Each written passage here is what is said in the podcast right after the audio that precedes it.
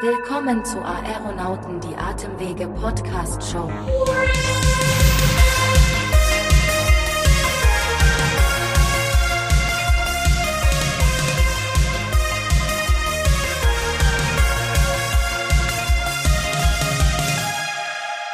Hallo, liebe Hörerinnen und Hörer. Schön, dass ihr auch bei dieser Folge der Aeronauten wieder mit dabei seid. Wir sind Florentine und Sebastian, euer Host-Team für diese Staffel. Wie immer geht es bei uns um die beiden Lungenerkrankungen Asthma und COPD, kombiniert mit einer guten Portion Entertainment zur Auflockerung zwischendurch. Damit der medizinische Part aber nicht zu kurz kommt, haben wir außerdem noch Unterstützung von zwei Fachärzten, die uns immer im Wechsel in der Sendung unterstützen.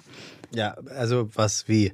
Möchtest du jetzt damit in irgendeiner Form unterschwellig sagen, ich würde dir als Interviewpartner nicht langen, liebe Florentine? Nein, das würde ich niemals sagen. Aber ähm, du weißt doch, wie gerne ich Aeronauten mit dir mache. Aber ab und zu kann es, glaube ich, nicht schaden, wenn man sich professionelle dritte Meinung mit dazu holt. Vor allem bei unserem heutigen Thema, da ist Herr Dr. Deseo nämlich ein Experte. Ja, ich bin ja auch äh, ganz ehrlich und äh, verhältnismäßig oder für mich verhältnismäßig uneitel. Und ich weiß natürlich auch so langsam, aber sicher, dass unsere beiden Ärzte aus der Sendung hier Lungenfachärzte sind. Das ist keine große Neuigkeit und ja, da muss unser heutiger Gast äh, schon schmunzeln im Hintergrund. Wir haben uns ja schon seit ein paar Folgen darauf geeinigt, dass wir uns duzen. Justus, er ist Experte für Asthma und COPD. Äh, oder habe ich da irgendwas verpasst? Nein, du hast es richtig erkannt. Wir sind Lungenfachärzte. Lungenfachärzte. Es gibt ja auch zwei Lungen, deswegen auch zwei Fachärzte. Puh. Wieder was gelernt. Das war jetzt so ein ganz klassischer Arztwitz. Ich, wär, ich würde gerne oder? jetzt mal eine Studie machen, wie viele Leute der Zuhörer und Zuhörerinnen haben jetzt echt gelacht. Ah, okay, das würde ich auch gerne mal wissen. Ja, also ich würde sagen, Justus, du bist der perfekte Interviewpartner für uns heute, weil wir beschäftigen uns mit dem Thema Rauchentwöhnung und du bist ja unter anderem zertifizierter Kursleiter für strukturierte Tabakentwöhnung am Institut für Therapieforschung in München. Also, da habe ich die ähm, Ausbildung besser, gemacht, genau. Also besser geht's ja gar nicht. Du bist quasi wirklich mhm. der Experte der Experten. Und das soll heute auch unser Thema sein. Da gibt es ja mittlerweile die skurrilsten Methoden und Verfahren und wir werden heute versuchen, die effektivsten Strategien davon herauszufiltern. Ich kann euch übrigens jetzt schon sagen, ich glaube, man nennt es Disclaimer, äh, die effektivste Art und Weise, sich das Rauchen abzugewöhnen, die habe ich tatsächlich mittlerweile über zehneinhalb Jahre erfolgreich hinter mir. Also falls ihr im Laufe der heutigen Folge gar nicht mehr weiterkommt, dann fragt mich, dann kann ich euch erzählen, äh, wie das funktioniert. Und es war nicht Hypnose, so viel sei gespoilert. Genau, es gibt nämlich auch noch ganz viele andere spannende und interessante Methoden, über die wir heute sprechen werden. Ich bin auf jeden Fall gespannt. Justus, vielen Dank, dass du dir die Zeit heute wieder nimmst. Hältst du denn selbst noch Kurse zur Tabakentwöhnung oder hast du das Thema mittlerweile eher direkt in, in den Praxisalltag eingebaut? Also ich habe an drei Krankenhäusern die sogenannte Tabakambulanz etabliert, also die, die strukturierte Tabakentwöhnung mit Kursen und bin ja jetzt in der Praxis und da mache ich das, ich sag mal so eins zu eins. Ja, das bedeutet, ich, ich spreche mit den Menschen direkt während der Sprechstunde und das ist so ja, ich sag mal, einer der Schlüssel. Die Kurse sind wirklich super, kann man nur jedem ans Herz legen, wer rauchfrei werden möchte und ein Kursangebot in der Nähe hat. Das ist die wirklich effektivste Methode, rauchfrei zu werden. Es gibt natürlich gleichzeitig ganz viele andere Wege, um rauchfrei zu werden. Und einer davon ist eben mit mir zu sprechen. Und es gibt noch viele andere Wege. Da werden wir heute bestimmt ein paar von entdecken. Wäre die Frage, ob Zuhören alleine auch schon reicht. Das kann so sein. Es gibt Menschen, die ähm, zum Beispiel äh, ja sowieso ambivalent sind. Das heißt, die denken schon, naja, auf der einen Seite schmeckt es mir, ist ein Genuss, ich entspanne dabei. Auf der anderen Seite weiß ich auch, auf Dauer will ich das gar nicht machen. Und manchmal ist dann so ein Podcast, wenn man das so hört und seinen eigenen Standpunkt noch mal so ein bisschen besser versteht, der Startschuss zu sagen, okay, jetzt gehe ich das Thema an. Tabakentwöhnung ist ja ein zentraler Aspekt der COPD-Prävention und Therapie. Und ähm, man kann ja sagen, dass Rauchen mit Abstand die häufigste Ursache für COPD ist. Es gibt in Deutschland sogar eine eigene Leitlinie zur Tabakentwöhnung bei COPD. So ist es. Also ähm, viele Menschen fragen sich ja, was kann ich denn tun, um meinen Gesundheitszustand zu verbessern? Und es gibt wenig Dinge, die mit mit dieser Effektivität und Effizienz behaftet sind wie die Rauchfreiheit. Jetzt die beiden Begriffe ein bisschen auseinanderklamüsern. Auf der einen Seite heißt das, ich erreiche unglaublich viel, wenn ich rauchfrei werde, was meine Gesundheit angeht. Und gleichzeitig spare ich auch noch Geld dabei. Das, in der Regel muss man darüber reden, was kostet das, wenn ich damit besser lebe. Hier reden wir davon, wie viel Geld spare ich, wenn ich damit länger lebe. Das ist eine ganz einzigartige Chance, die in der Rauchfreiheit, in der Tabakentwöhnung liegt. Ich finde es ja ganz spannend, dass den, den Aufhörwunsch haben ungefähr, also die Motivation davon ähm, sind ungefähr 70 Prozent wollen aufhören mit dem Rauchen, aber nur 30 Prozent unternehmen auch tatsächlich einen ernsthaften Rauchstoppversuch im nächsten Jahr. Ich habe ein Jahr gebraucht, um mit dem Rauchen auf, anzufangen, aufzuhören. Äh, du bist, hast also speedmäßig. Ihr sprecht ein ganz wichtiges Thema an, nämlich das, den Begriff der Motivation. Das bedeutet, und das, das muss man jetzt ehrlicherweise auch mal so sagen, es gibt ganz viele Arztkontakte, die überhaupt nicht motivierend sind, sondern wo ein Mensch ich sage mal als Beispiel, ich muss jetzt zum Lungenfacharzt. Und dann weiß ich ja schon, was der sagt. Ne? Und dann weiß ich ja schon, jetzt kriege ich gleich wieder eine Predigt gehalten, dass ich aufhören soll mit dem Rauchen. Und tatsächlich bereiten sich viele Menschen so schon auf den Termin vor und haben dann etwas, das nennen wir Abwehr. Das heißt, die, die sitzen im Prinzip schon da und warten nur drauf, dass das Fallbeil runterkommt und jetzt die Predigt zum Thema Rauchen. Das ist auch nicht motivierend. Das bedeutet, ich weiß ja selber, damit werde ich niemanden für das Thema gewinnen. Ja, das ist wie mit Kindern, wenn man denen sagt, jetzt mach dies, jetzt mach das, jetzt mach das, dann gehen die irgendwann in die Revoluzerrolle und machen genau das Gegenteil. Und so ist das bei Menschen auch, die rauchen. Wenn ich die zu stark dränge, zu stark in eine Richtung haben will, dann zeigen die mir erstmal, dass sie gar nichts müssen. Und bedeutet, Motivation und auch wie ich das in Gesprächen erreichen kann, ist der Schlüssel zum Erfolg. Ja, also wenn ich es schaffe, dass jemand aus dem Kontakt mit mir oder mit einer Kollegin oder mit einem Kollegen rausgeht und sagt, also eigentlich, eigentlich habe ich richtig Lust, jetzt rauchfrei zu werden, dann war das ein gutes Gespräch. Darüber hatten wir tatsächlich schon offline drüber gesprochen. Sebastian, du erinnerst dich. Ähm, ich habe gesagt in meiner Medizinermanier, dass das paternalistische Arztmodell nicht mehr so funktioniert. Und dann hast du gesagt, äh, was? Jetzt, jetzt stehe ich voll auf dem Schlauch. Ich bin bei paternalistisch schon ausgestiegen. Genau, genau, das war's. Wirklich. Das lassen wir auch genauso drin. Ja. Aber wie, Moment. Nein, und dann meinte ich ja, dass paternalistisch ist ja dieses quasi das Bevormundende. Also ah, wenn okay. der Arzt dir gegenüber sitzt und sagt, du, du, du, so hast du das zu tun. Ja. Und so ist es natürlich ja. nicht. Und äh, das hast du sehr schön gesagt, Justus. Also man, man bietet dem Patienten ja Optionen an. Also Optionen, die man ähm, für Möglichkeiten, also was gibt es für Möglichkeiten, mit dem Rauchen aufzuhören? Besteht überhaupt ein Wunsch dazu? Das muss man ja auch wissen. Und natürlich, dass man auch über Risiken mit dem beim Rauchen ähm, aufklärt und die Folgen vor allem. Also das Thema COPD ist ja die, das zentrale Thema heute. Ähm, also das alles zusammen ergibt quasi ein Bild von einem Arzt, der einem die Option anbietet und dann ja muss man letztendlich äh, alleine entscheiden, ob man das möchte oder nicht. Ja, ich würde das ein klein bisschen noch anpassen, denn die Risiken beispielsweise, die brauche ich nicht thematisieren. Denn wenn jemand den Wunsch fasst, rauch, äh, rauchfrei zu werden, ist das komplett unabhängig davon, ob ich dem vorher irgendein Horrorszenario aufgezeichnet habe, denn das äh, wissen die erwachsenen Raucher sowieso. Bedeutet, damit werde ich nicht noch zusätzlich punkten. Umgekehrt ist es so, dass Menschen, wenn sie erwachsen sind, eine ambivalente Haltung zum Rauchen haben. Das heißt, ich habe auf der einen Seite das Engelchen, das sagt, na komm, die eine macht doch nichts, kannst du dir doch jetzt gönnen, danach geht's dir gut, das weißt du doch selber. Danach bist du wieder entspannt, ist doch schön und dann kommt die nächste Zigarette, was soll der ganze Quatsch? Auf der anderen Seite sitzt das Teufelchen, das sagt halt, wobei wir müssen es eigentlich umdrehen, ne? Das, das Teufelchen sagt, rauch doch jetzt eine und das Engelchen auf der anderen Seite sagt, ja komm, du weißt doch selber, auf lange Sicht, äh, das macht Krebs, das macht krank, das kostet auch viel Geld, du musst das aufhören. Und dieses, dieses diesen innerlichen ja, Zwiestreit hat ein Mensch. Ich gebe mal ein Beispiel. Ich stand bei einem großen schwedischen Möbelhaus äh, in der Abteilung, wo Familien essen können. Und da gab es zu der Zeit, als ich da stand, noch große Glaskästen, da durfte man drin rauchen. Und in dem Glaskasten stand so eine Mitte 30-jährige Frau, hatte eine Zigarette im Mund und paffte die und hielt die Tür zu von diesem Glaskasten von innen. Die stand da und hielt mit zwei Händen die Tür zu und während sie die Zigarette im Mund balancierte. Draußen stand ein sechsjähriges Mädchen, rüttelte an der Tür und schrie immer nur, Mama, Mama, ich will da auch rein. Das ist die klassische Ambivalenz. Ich will jetzt eine rauchen. Nach dem ganzen Stress hier muss ich erstmal wieder runterkommen. Auf der einen Seite.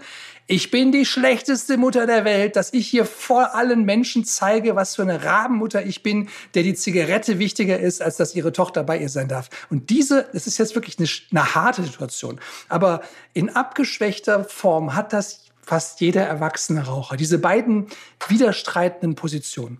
Und um jetzt jemanden dazu zu gewinnen, dass er rauchfrei wird, muss man es schaffen, diese beiden Positionen bewusst zu machen.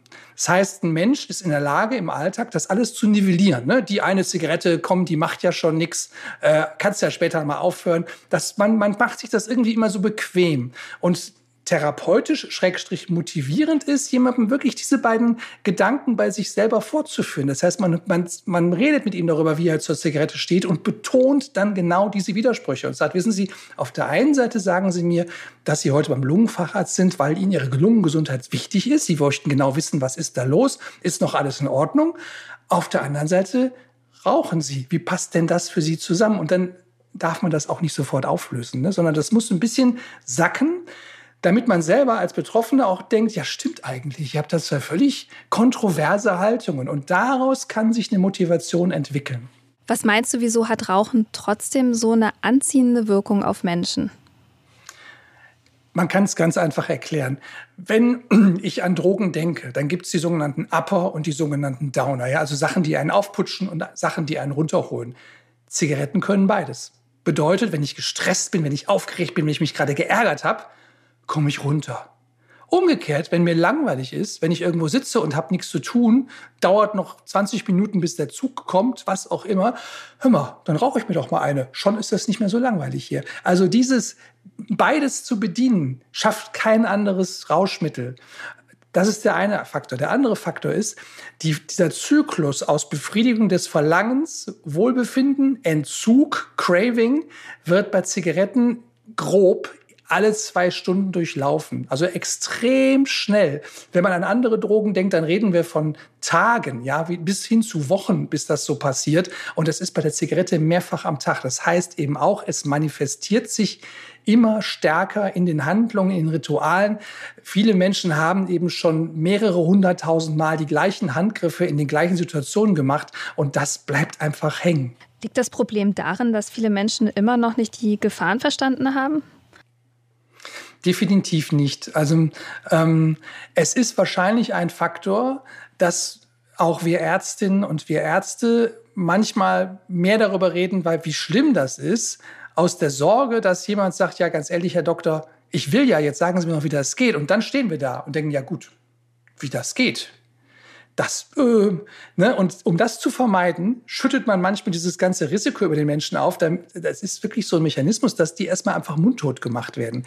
Nur je länger jemand über das Risiko hört oder liest, gibt es so einen schönen Spruch, desto eher hört er auf zu lesen. Also der, das ist nicht so, als würde das die Motivation stärken, etwas nicht zu tun, sondern es ist einfach nur konfrontativ und deprimierend und ehrlich gesagt demotivierend und entmutigend. Und das Gegenteil funktioniert viel besser. COPD-Patienten sind ja relativ schwer zum Rauchstopp zu bewegen. Äh, glaubst du, dass das irgendwie damit zusammenhängt, dass sie schon relativ lange in ihrem Leben geraucht haben und das ja auch irgendwie Teil ihres Alltags ist? Ich hätte das jetzt gar nicht so gesagt, ähm, denn ich, also so von der Erfahrung her kann man sagen, äh, viele Menschen sind nur noch nie richtig angesprochen worden, was ihr Rauchverhalten angeht. Und dementsprechend haben die natürlich über die Jahre auch Erfahrung, wie sie mit solchen Gesprächen umgehen. Und wenn jemand an COPD leidet, kann man davon ausgehen, dem ist schon öfter jemand begegnet, der ihm erzählt hat, er soll doch endlich aufhören zu rauchen. Jetzt auch so wortwörtlich, hör doch endlich auf zu rauchen. Und er weiß, was er dem sagt. Helmut Schmidt der ist auch, weiß ich nicht, so und so alt geworden, dem ging's gut.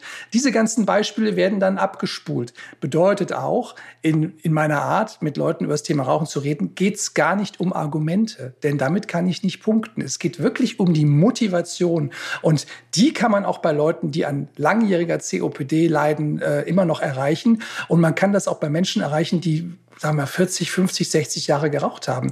Denn oft wenn man dann genau nachfragt, haben die auch schon ganz viele Versuche, rauchfrei zu werden hinter sich und sind das ist dann auch der Fachbegriff dafür, entmutigt. Die haben einfach aufgehört, das hm. zu versuchen, weil keiner an sie glaubt, weil sie immer nur hören, wie blöd sie sind und irgendwann auch denken, hm. ja, dann ist das bei mir halt so.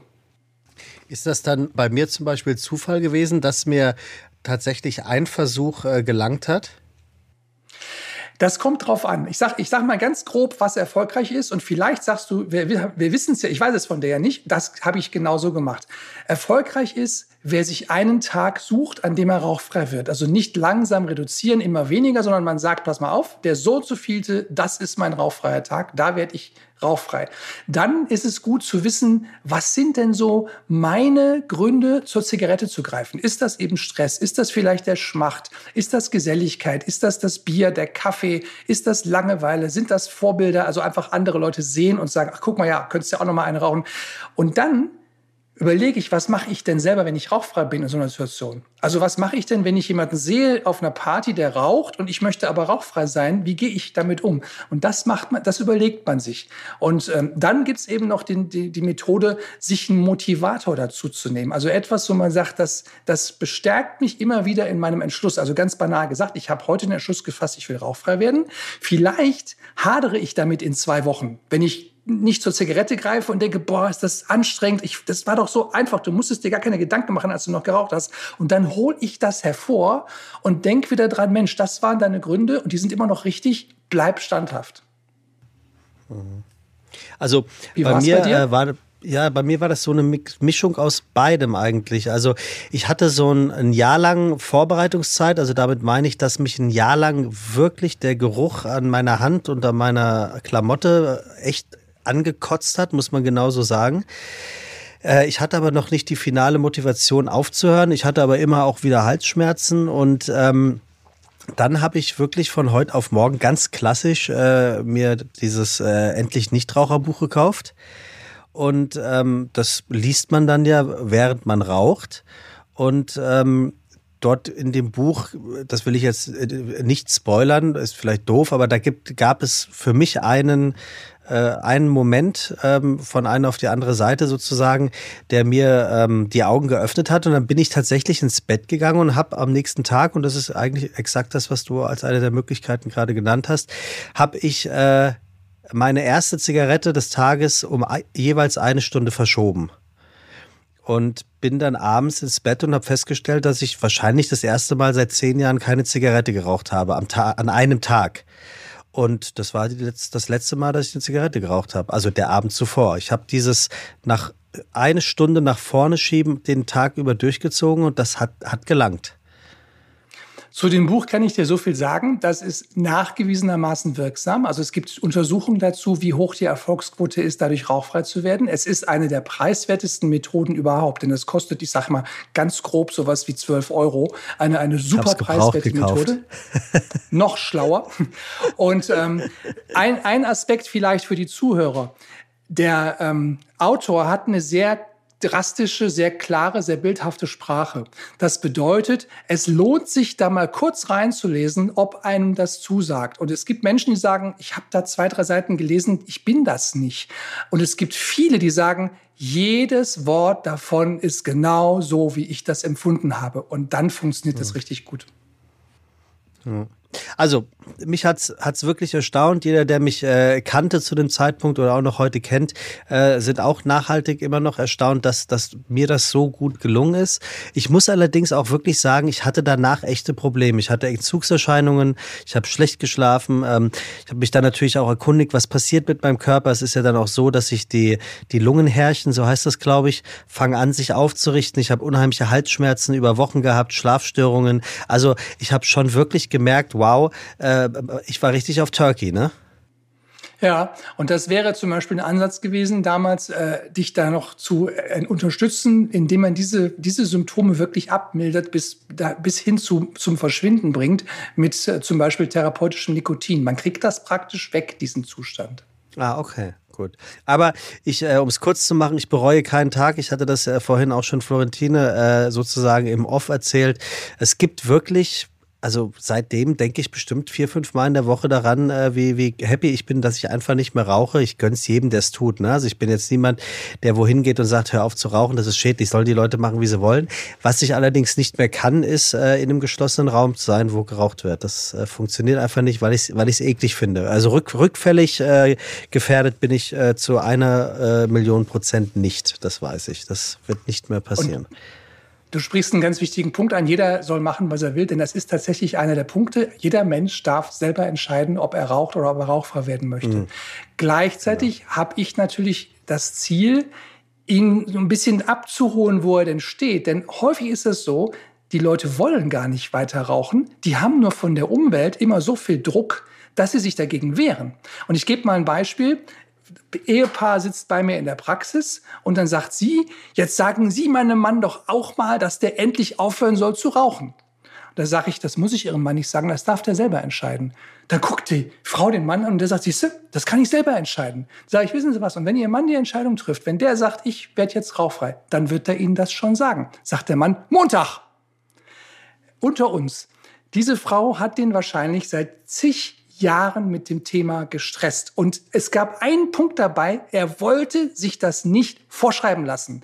Der hat gesehen, in diesem Gespräch gerade, das ist jetzt die einmalige Chance, jetzt autonom zu entscheiden, dass er rauchfrei wird. Und das hat funktioniert. Das heißt, dieses ewige jemanden damit nerven und nochmal dies und nochmal das, das stresst nur alle.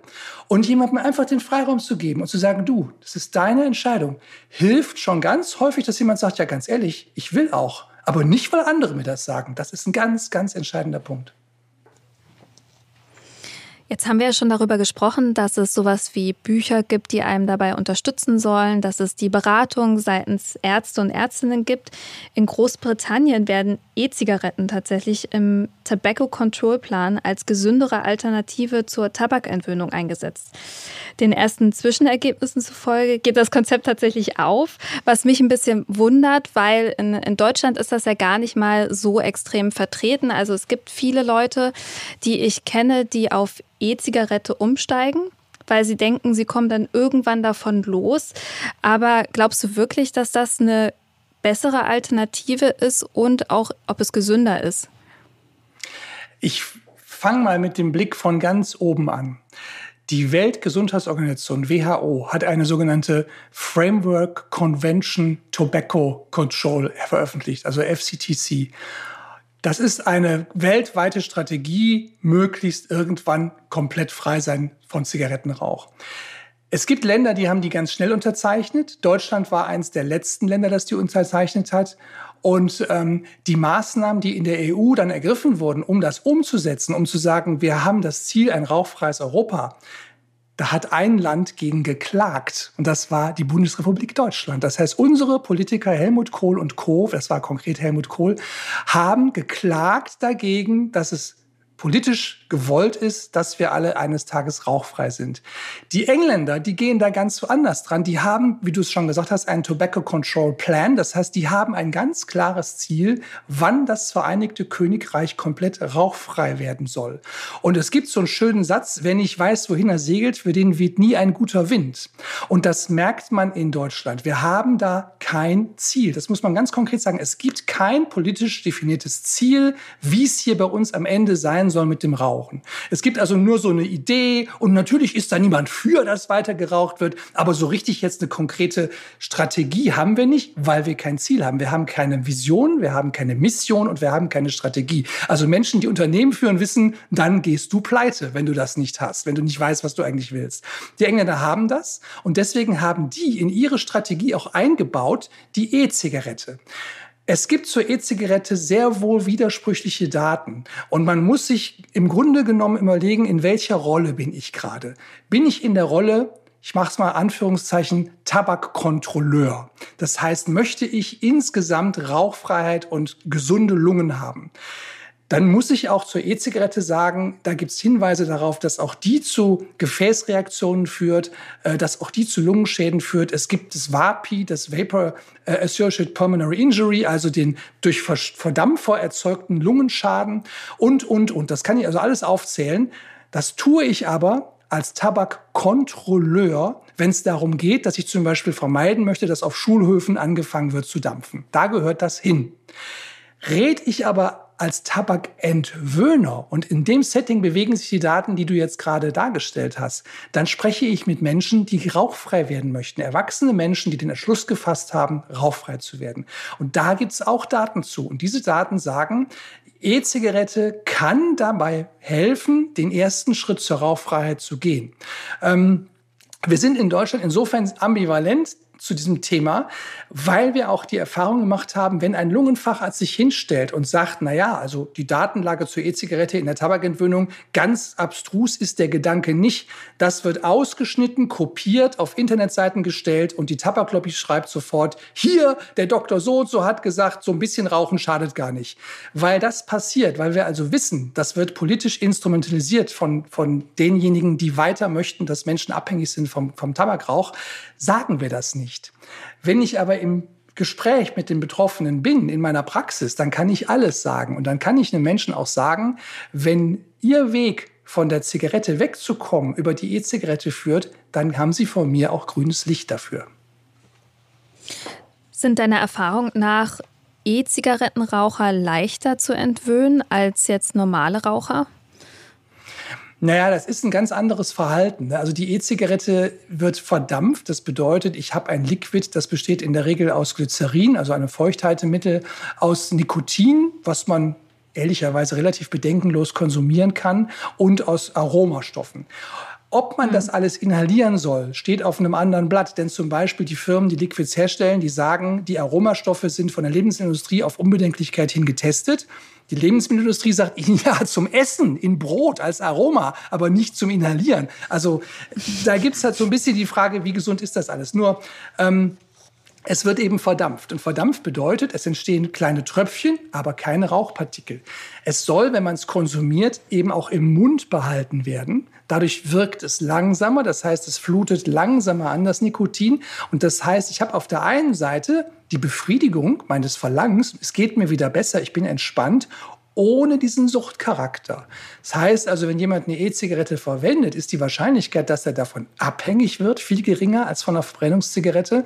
Und wenn jemand über die E-Zigarette rauchfrei werden möchte, dann ist das auch ein Weg, der relativ erfolgreich ist. Es ist nicht die erfolgreichste Methode, das sage ich hier auch gleich, aber ich würde niemandem das ausreden, wenn er mir sagt, das ist eigentlich mein Plan, ich möchte es über die E-Zigarette versuchen. Da würde mich noch interessieren, wo siehst du das höhere Suchtpotenzial? Bei einer normalen Zigarette oder bei der E-Zigarette? Das ist ganz, ganz eindeutig. Die Zigarette hat das höchste Suchtpotenzial, das wir überhaupt kennen. Woran liegt das? Das liegt an der ultraschnellen Anflutung. Wenn du jetzt in, deinem, in deiner Ausbildung siehst bei Reanimation, was man da macht, wenn es gar nichts hm. mehr geht, dann sprüht man Medikamente in die Lunge. Das heißt, man nimmt einen Tubus, schiebt den rein und alles, was man braucht, schickt man hinterher und es wird ultraschnell resorbiert. Und das ist der Trick auch beim Rauchen. Das heißt, wenn die Tabakindustrie in der Lage wäre, das Nikotin in dieser ultraschnellen Zeit ins ins Gehirn zu kriegen, ohne Rauch, würden die das tun. Das ist nur technisch praktisch nicht möglich. Es gibt Produkte heutzutage, die sogenannten Tabakerhitzer, bei denen wird suggeriert, die seien deutlich äh, verträglicher. Ehrlicherweise enthalten die die gleichen Substanzen. Das ist einfach Tabak. Der wird eben nicht verbrannt bei 950 Grad. Der wird verdampft bei etwas über 300 Grad. Aber es kommt am Ende das Gleiche raus, was man einatmet.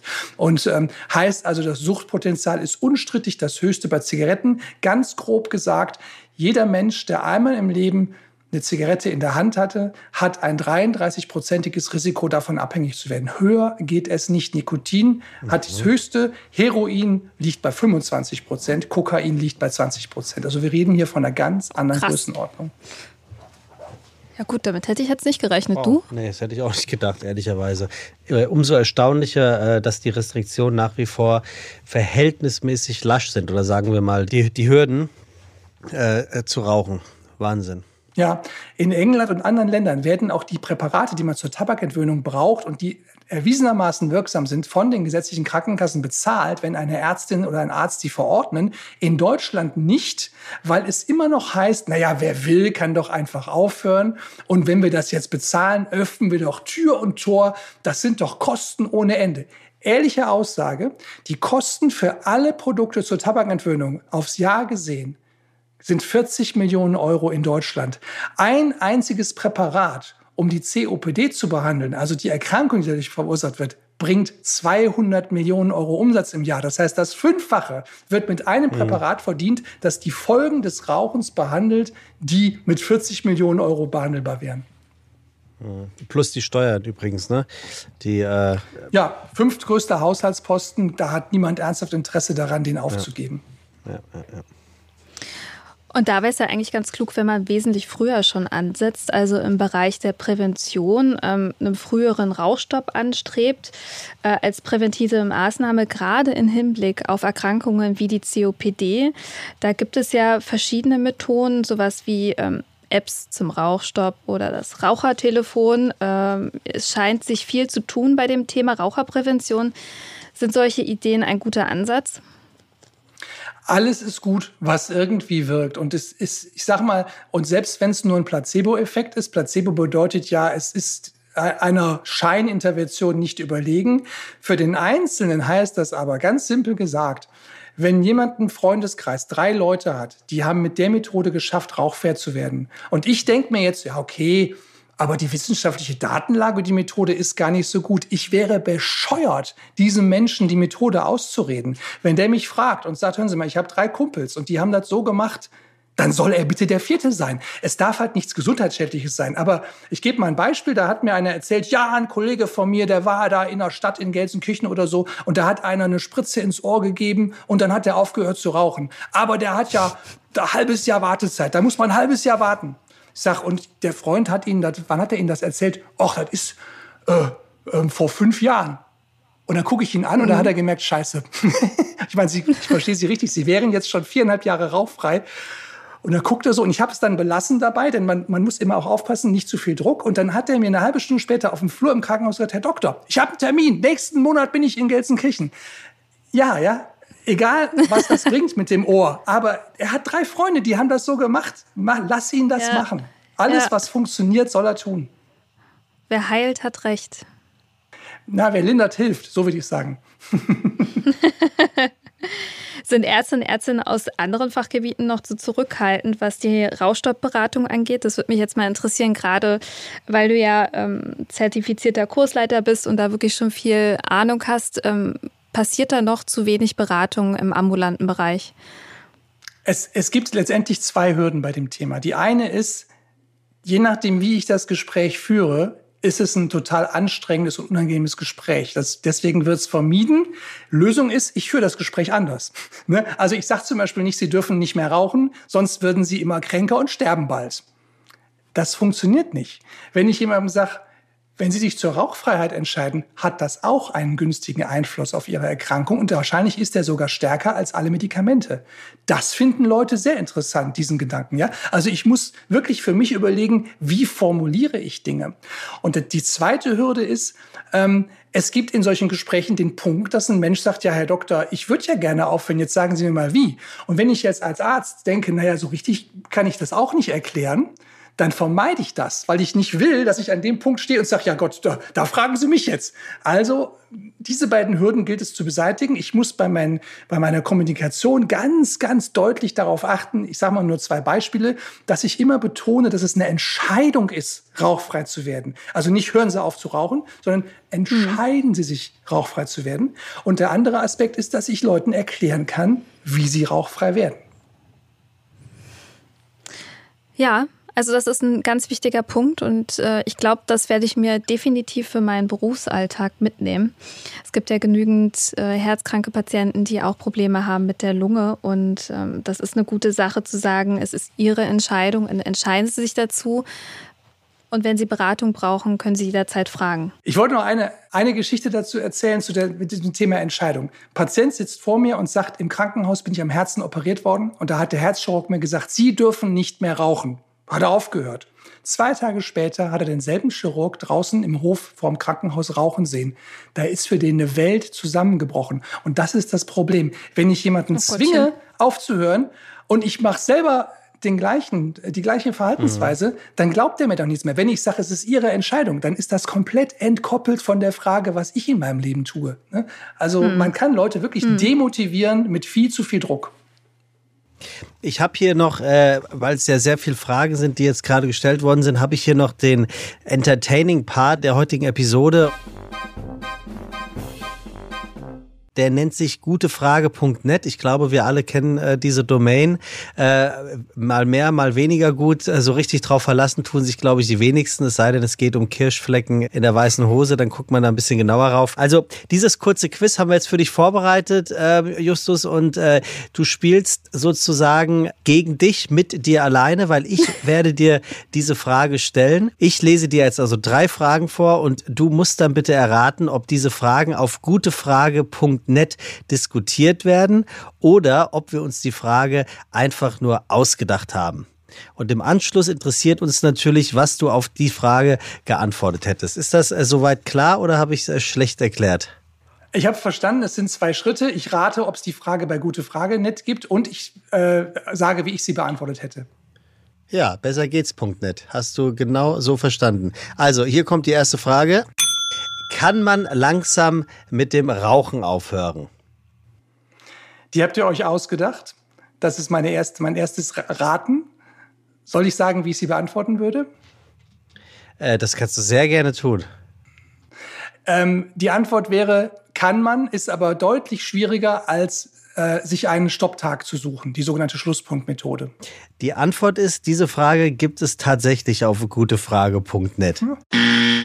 Sehr schön. Die, äh, zweite Frage, wie kann man rauchen und sich dabei gesund halten? Man kann rauchen und sich dabei gesund halten, indem man ähm, ja aufhört. man, man, muss das wirklich so banal sagen, ja. Ich kann theoretisch zum Beispiel mich gesund ernähren, ich kann Sport treiben, ich kann fettsenkende Medikamente nehmen, ich kann Medikamente zur Blutverdünnung nehmen. Und wenn ich dann den Risikofaktor Rauchen dagegen stelle, dann stelle ich fest, der fegt das alles vom Tisch. Also alle anderen Maßnahmen sind völlig schwachsinnig, wenn ich währenddessen weiter rauche. Also dieses was kann ich für meine Gesundheit tun? Auf Platz eins aller Empfehlungen, die jemals im Leben sinnvoll waren, rauchfrei sein. Und glaubst du, dass diese Frage tatsächlich auf gutefrage.net gestellt wurde oder ist das eine ähm, oh. ausgedachte Frage unserer 16-köpfigen Redaktion? Die, also ich hätte jetzt bei der Frage sogar gesagt, die gab es bei gutefrage.net. Die gab es tatsächlich auch. Und bei der Frage, das ist gar nicht uninteressant, das ist fast schon auf eine gewisse Art und Weise familienromantisch, äh, handelt es sich nämlich um einen besorgten Sohn, dessen Mutter es einfach nicht schafft, mit dem Rauchen aufzuhören. Hast du äh, solche Fälle auch in deiner persönlichen Praxis, dass es zunächst äh, Angehörige sind, die um Rat bitten oder Rat suchen? Ja, habe ich. Und es ist da, ist, ist, die Kurzform ist, ich muss da wieder mit demjenigen selber sprechen, um ihm zu zeigen, es ist seine Entscheidung. Diese ganzen Einflussnahmen, der ganze Druck von außen muss weg. Und dann kann derjenige selber sagen, okay, eigentlich möchte ich ja. Und das kann, das gebe ich auch zu, das kann durchaus auch mal mehrere Termine lang so sein, bis wir irgendwann den Punkt haben, dass derjenige möchte. Ähm, und es ist tatsächlich auch so, dass Menschen dann auf die abstrusesten Gedanken kommen. Dann kaufen sie sich so komische Teile, die man an die Zigarette steckt, die dann schwarz werden und dann sagen die, ja, da bleibt ja alles drin. Völliger ja, Irrsinn, ja. Das Einzige, was wirklich funktioniert, ist rauchfrei sein die letzte Frage bei unserem Gutefrage.net-Spiel kommt von Mario Basler, heißt er. Kann ich als Raucher trotzdem Leistungssportler werden? Ähm, da würde ich sagen, die gibt es da, die Frage. Und die Antwort ist, ich kann Leistungssportler werden, es kommt auf die Sportart an. Ich kann zum Beispiel guter Darts-Spieler werden. Äh, das geht sicher ohne Probleme. also es ist tatsächlich so, wenn ich Höchstleistung erbringen möchte in einer Ausdauersportart, wir reden mal von Schwimmen, von Marathonlaufen und sowas, dann ehrlicherweise, dann limitiert das Rauchen irgendwann den, die Leistung. Es ist aber durchaus möglich, dass jemand in seinem Tennisclub immer Clubmeister ist, obwohl er raucht. Aber dann ist natürlich das ja. Leistungsniveau ja, ein anderes ja, als in der, der Weltrangliste. Ja, also diese Frage haben wir uns tatsächlich hier ausdenken lassen. Äh, ich hätte aber als nächstes tatsächlich dich äh, ehrlicherweise genau das gefragt, was du äh, ungefragt oder in weiser Voraussicht einfach auch schon beantwortet hast. Und äh, somit ist dieses Spiel zu Ende und wie immer gibt es nur einen Gewinner, nämlich uns alle. Ist das nicht schön? Ach ja. ja. Das war doch jetzt ein schöner, unterhaltsamer Abschluss für unsere heutige Folge. Ja, das finde ich aber auch. Vielen Dank, äh, dass du bei uns warst, Justus, und wir die Möglichkeit hatten, dich als Experten auf diesem Gebiet so viele spannende Fragen stellen zu lassen. Ich glaube, äh, Sebastian äh, freut sich auch, dass er ein bisschen seine Erfahrung teilen konnte. Das mag vielleicht für den ein oder anderen Zuhörer auch interessant sein, dass es tatsächlich möglich ist. Man, wir haben ja auch gelernt, dass man nur die richtige Option für sich aussuchen muss. Das ist nicht immer das Gleiche, ob es nun ein Buch ist, die Hypnose oder Nikotinpflaster, Ersatzpräparate, die Beratung eines Arztes, der einem äh, ja, eine Empfehlung ausspricht, aber nicht sagt, man muss das machen, dass man sich distanziert von ähm, von dem Druck in der Familie und wirklich selbstständig eine Entscheidung trifft und dass man wirklich sehr strikt ist. Wir sind noch weit entfernt von einem rauchfreien Deutschland. Das haben wir auch mitbekommen. Da passiert noch wesentlich zu wenig. Und ähm, die E-Zigarette ist nicht immer nur gut, hat aber auch ihre Vorteile. Also an dieser Stelle vielen Dank an alle Zuhörer und Zuhörerinnen. Vielen Dank, lieber Justus, und auch vielen Dank, lieber Sebastian. Es war wieder sehr, sehr spannend. Ich ähm, würde mich freuen, wenn der ein oder andere Hörer nach dieser Folge sagt, hey, okay, ich probiere es einfach mal aus, rauchfrei zu werden. Das wäre eine super Motivation. Ganz herzlichen Dank, äh, lieber Justus, äh, dass du wieder dabei gewesen bist. Ich bin mir sicher, das war nicht das letzte Mal. Florentine, auch äh, an dich. Ganz herzlichen Dank fürs Zuhören und wir hören uns in ja, 14 Tagen. Nee, genau. zwei Wochen. Ja, 14 Gut. Tagen, zwei Wochen. Okay. Perfekt. Bis dann. Tschüss. Tschüss, Justus. Tschüss.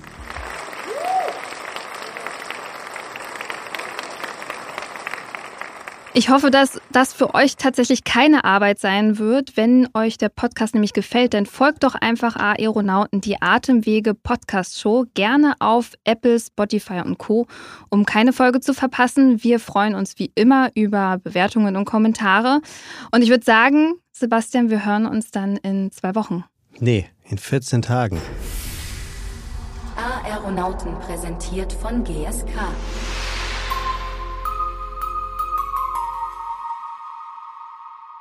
Dieser Podcast wird produziert von Podstars bei OMR.